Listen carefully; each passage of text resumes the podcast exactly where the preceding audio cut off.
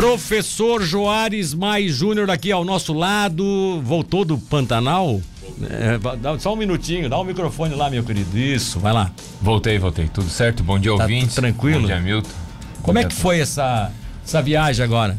Essa viagem foi uma campanha de captura e monitoramento de animais de jaguatirica, principalmente. É um animal de menor porte, em torno de 10 a 12 quilos e na região do Jofre, que é na divisa entre Mato Grosso e Mato Grosso do Sul, que foi a região mais afetada pelo fogo ano passado.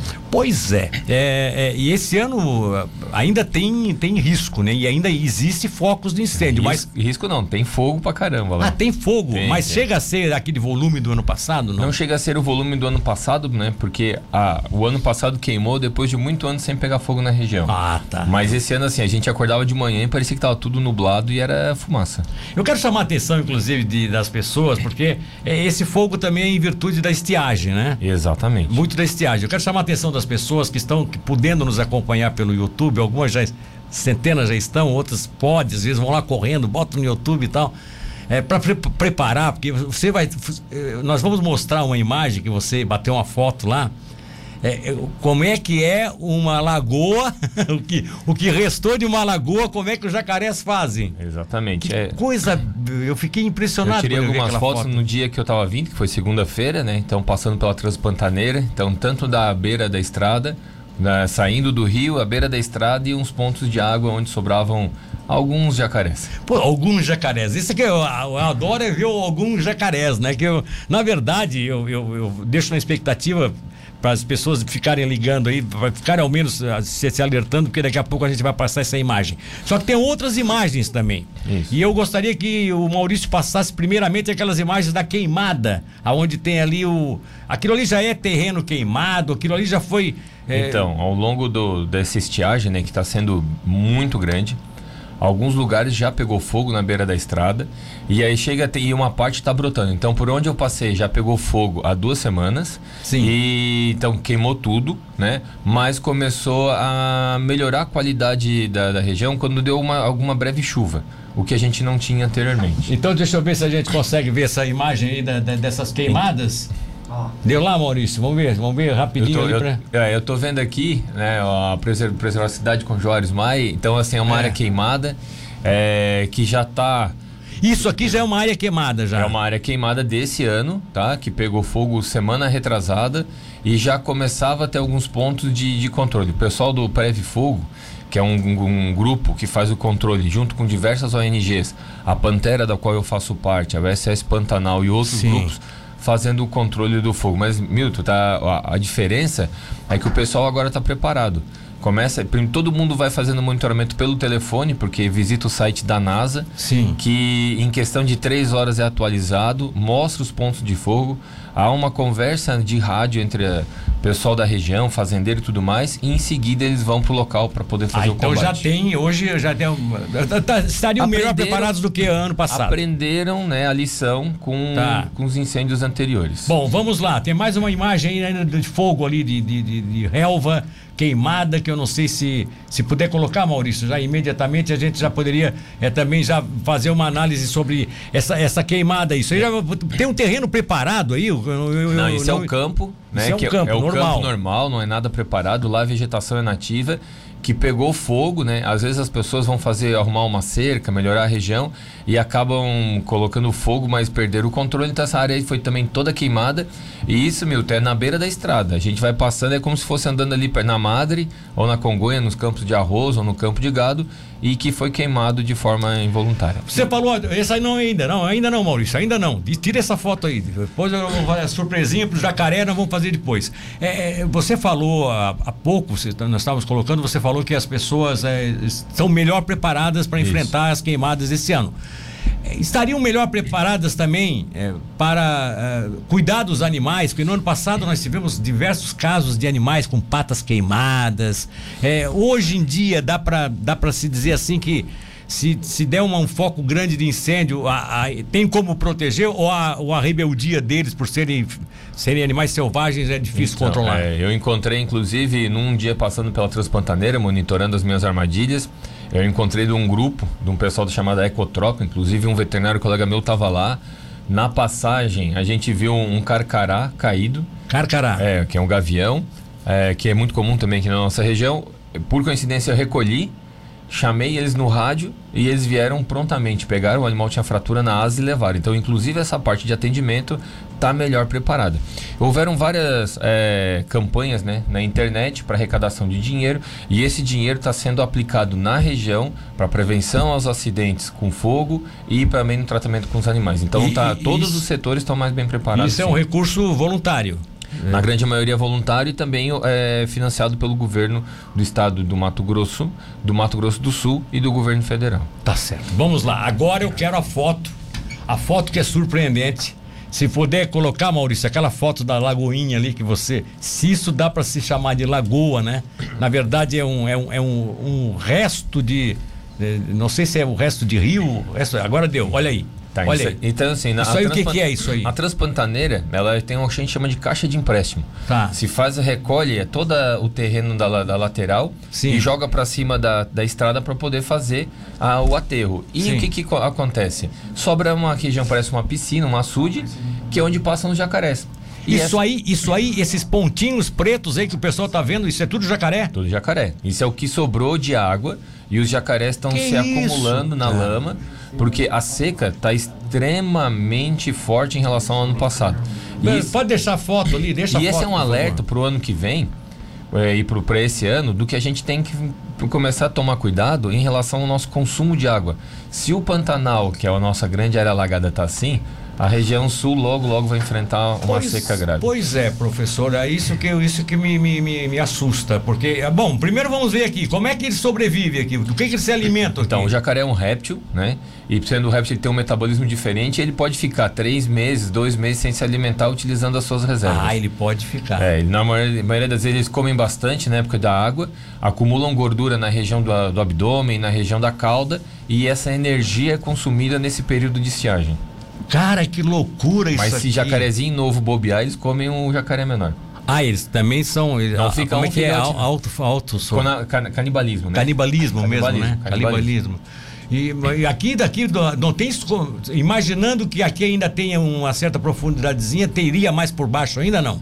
Não, todos, ali- eles- todos eles botam a cara para fora. Todos estão com a cabeça para fora e ficam tentando ficar protegidos. O jacaré, mas o jacaré pode mergulhar, só que ele Mergulha. não, ele não fica muito tempo baixo da água. Ele, não, ele fica até bastante tempo, só que ele não tem condição, né? Nenhuma de mergulhar, porque a água mal e mal cobre o corpo deles. Pois é. E aí, nesse caso aqui, tá tudo aí so- sobrevivendo, hibernando, como diz o outro. Eles estão eles estão numa época, né, onde eles tentam sobreviver e manter a temperatura corporal, fazendo controle com a lama e também se tentando proteger, porque eles todos acumulados, mesmo que uma onça chegue, para ela decidir qual jacaré matar, fica mais difícil, né? Então, em grupo, eles se protegem melhor. Ah, tem isso também, porque Tem. aí eles são, eles são, eles são Presa. comidinha, comidinha para onça. Tem duas coisas no Pantanal de bicho: onça e comida de onça. Então, tudo que não é onça é comido por ela lá. Não tem essa. Tudo que não é onça é comido por ela. Tudo. Que coisa poderosa, hein? Ela é, lá, ela é, lá não tem nem leão, né? Então, Não, é só ela quem manda é lá. só ela quem manda. Lá é a mulher que manda, então. Ah, Olha, não é só lá, lá em casa tá. A minha também. A minha também. Nós, não são só as nossas mulheres que mandam, as Lá onças é do Pantanal As também. onças do Pantanal também mandam na gente. É, e isso aqui, é, isso aqui é um ponto que você passou. É um dos pontos. Então tinham pelo vários. menos 12, 13. Pra- Milton, para teres uma ideia, é um percurso aí de 150 quilômetros, tem 120 pontes, e em cada ponte ou tava sem água ou tava com esse acúmulo. Nenhum local tava com a quantidade mínima normal de água. Vamos reprisar. No, peri- no percurso que você A fez do Mato Grosso, na A Transpantaneira. que- Transpantaneira entre Poconé e, e o Jofre, que é a divisa. Tá. Então entra no, num portal chamado Portal Sim. da Transpantaneira. É um percurso de mais ou menos 150 quilômetros. E como essa região é toda alagada, foram construídas 120 Tá. pontes, que é para água passar por baixo. E, a- e a- agora não tem água. E tá tudo sem água. Tá bom. Isso, isso tem um reflexo direto aqui na nossa região. Isso vai ter um reflexo direto no Brasil inteiro, porque quando essas secas são extremamente fortes, né, acabam repercutindo. O que se espera para esse ano é uma chuva forte, né, o que vai gerar alagamento e tentar melhorar um pouco a condição. Mas de acordo com o ciclo das pessoas, falam que a cada 60 anos isso ocorre, mas ficam 4 a 5 anos com uma seca mais intensa. E aí, no caso, estaríamos passando por isso. Por, Nós estaríamos estamos no passando meio por um período de, ciclo, de ciclo de seca mais Para intensa. fechar a nossa participação, e o cidadão que na sua não vou nem dizer debilidade, né? Porque não sei se. Mas na sua inconsciência acabou achando que o cachorro estava muito doente, que estava sofrendo muito e matou o cachorro enforcando lá em Braço do Norte. Então, meu, primeiro vamos, vamos lá. A pessoa é, é um, é um senhor, né? Sim, sim, um senhor, é um senhor de bastante tem, idade. Tem, é, bastante idade igual o meu pai, né? É. é que é, é de uma geração diferente, né? Apesar de é, de tudo, mas que viu o mundo evoluindo, né? Então essa questão de são dois, dois pontos que a gente tem que analisar. Um é a condição que o animal tinha, que eu acho que é um médico veterinário que é responsável para falar se ele tinha ou não condição de, de, manter, porque a eutanásia é uma possibilidade quando o animal é incompatível com a vida, Sim. tá? Mas isso é um exame clínico. Eu entendo às vezes a pessoa não tem recurso, o animal está debilitado, mas a decisão, né, é, tem que ser uma decisão técnica Sim, e não uma decisão de opinião. Sim. E ele foi, é, vou dizer o mínimo, tá? Completamente infeliz, inclusive, no sistema que ele escolheu para poder fazer a eutanásia, né? Uhum. É, a, forma como a gente faz é, é a morte indolor assistida, onde faz Exato. um procedimento anestésico. Exato. Mas eu acho que também vale um alerta, né? Porque às vezes a pessoa. É aquilo que a gente já falou aqui uma vez. A de boa intenção, o inferno tá cheio. Não adianta o cara ter boa intenção. Ele tem que cumprir a lei e a regra. Por mais que ele quisesse abreviar o sofrimento do animal, tem que procurar o técnico para determinar se aquilo é um sofrimento e qual o melhor caminho a ser adotado. Olha só.